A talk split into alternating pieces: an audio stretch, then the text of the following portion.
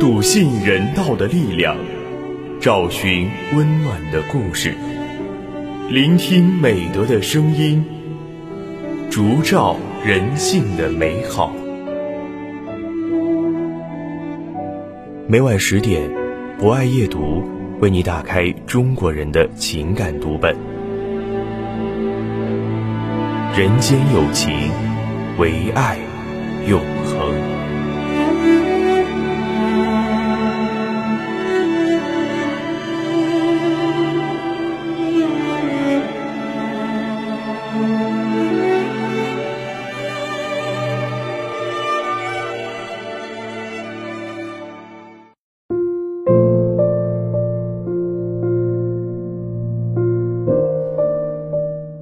大家晚上好，欢迎收听今晚的博爱夜读，我是今天的主播木林。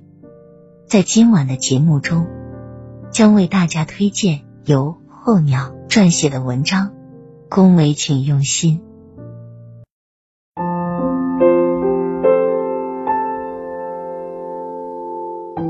我的性格直率，始终坚信假的就是假的。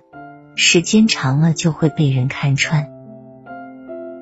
一天，同事刘姐穿了件紫红色长裙，裙子好看，但并不适合刘姐的肤色。小丽却恭维的说：“真是人靠衣装，马靠鞍。”刘姐这下年轻了不少。刘姐得意洋洋的说：“都奔四十的人了，再怎么穿也老了。”小丽连忙说道。谁说的？刘姐这打扮，没准还有小伙向您打媚眼呢。小丽的马屁拍得越发离谱，刘姐却听得很高兴。我实话实说道：“刘姐，其实这种颜色不适合你。”刘姐听完不悦的说：“明天不穿了，我只是想换个衣服颜色。”同事小张请我鉴赏他写的诗。我直截了当的说，太不实际了，诗歌已经不吃香了。小张尴尬的把诗揉成一团扔了。小丽捡起来喊道：“写得好啊，文采精妙。”然后小张兴奋的跟小丽聊了半天诗歌。小丽是一个左右逢源的人，大家都喜欢她。我自认能力不弱，工作勤劳，却经常挨批。年终评奖也总败给小丽，难道做个坦率真诚的人错了吗？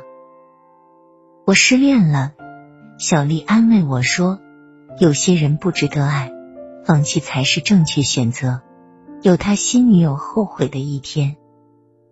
听完我心情畅快不少，我决定向小丽学习。单位一起 K 歌时。刘姐高唱一曲名叫《好日子》的歌，我及时赞扬道：“唱的跟宋祖英有一拼。”谁知刘姐淡淡一笑，说道：“我有自知之明，没事。你说实话，我不介意。”我一时语塞，僵在那里，不知怎么办才好。这时小丽凑过来说：“刘姐，我喜欢听你唱名叫《妈妈的吻》那类型的歌。”刘姐立刻唱了一首《妈妈的吻》，的确比刚才她硬冲上去的高音要好听。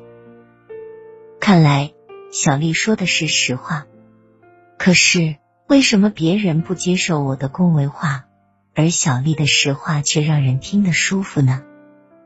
看来拍马屁也是有学问的。我决定虚心向小丽求经。第二天，我单刀直入的说。小丽，我真佩服你，把刘姐、王总他们哄得特别开心。教教我吧。小丽正经的说：“我没有哄他们，我是实话实说啊。”我可不愿意给小丽掩饰的机会，索性直说道：“你总说些恭维话，却让人听着舒服。我想学，但总学不会。”小丽回答道：“我说的都是诚心的赞美。这个事情需要慢慢悟。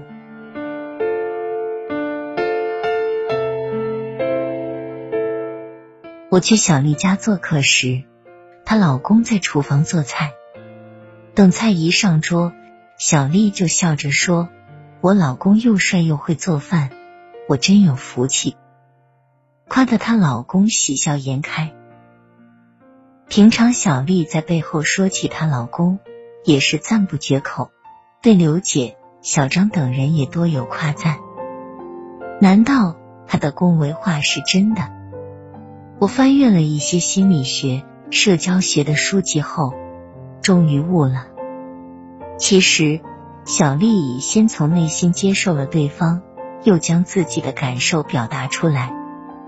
我并没真正接受对方，我的话自然不真实，再加上底气不足，笑容也不真，当然就显得生硬。这样的赞美好似讽刺，让人更难受。我决定今后对别人少些苛责，多些理解。就这样，我和同事的关系逐渐融洽起来。刘姐经常会带些点心给我，还约我一起逛街。我细品小张的诗，发现他还真有些才华。我及时对他赞扬，他高兴的约我吃饭。其实小张早对我有意，但我从前的苛责吓退了他。原来，用心恭维是真诚待人的另一种方式。很多时候，你一个人习惯了，就无法给习惯了如风般不结伴穿梭，影子都没留片刻。很多时候，你一个人常常是只考虑一个人的，你独喜怒哀乐，任光阴如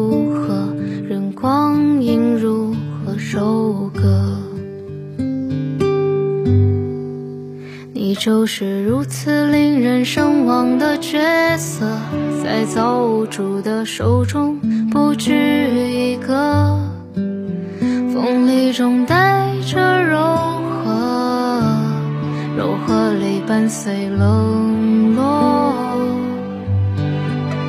你就有如此不可多得的神色，你每种表情无需费力把我俘获。心里带着谴责，谴责却没有晕火。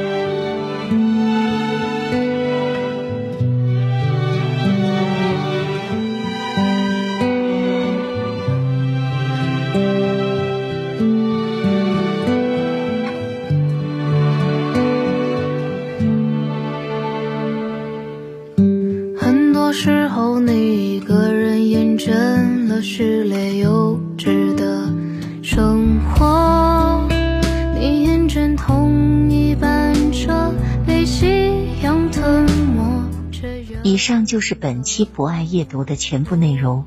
主播木林非常感谢大家的聆听。博爱夜读将会持续更新，并在喜马拉雅 FM、蜻蜓 FM、荔枝 FM、懒人听书、企鹅 FM 等节目平台同步播出。如果您也喜欢这档有声节目，可以关注我们并参与互动交流。欢迎在评论区留下您真诚的声音与足印。人间有情，唯爱永恒。让我们下次节目再见。在造物主的手中不止一个。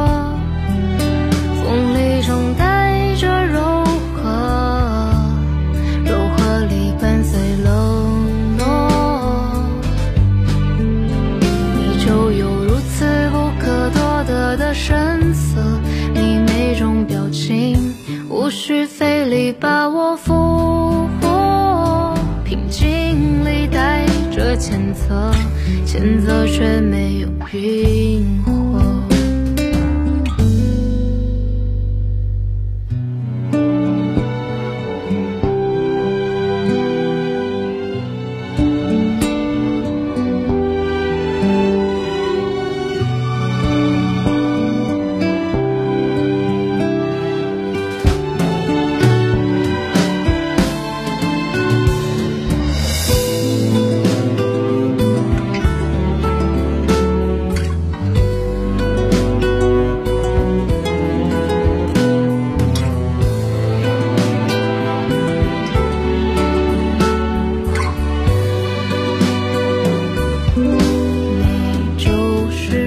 如此令人神往的角色，在造物主的手中不止一个。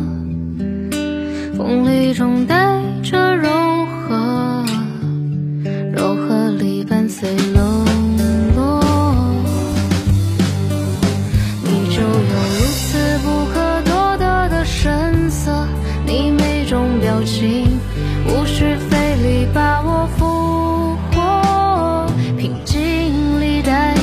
着谴责，谴责却没有晕火。你告别该有的脆弱，你放声无罪的困惑，你沿着真心一路上化作蔚然的清澈。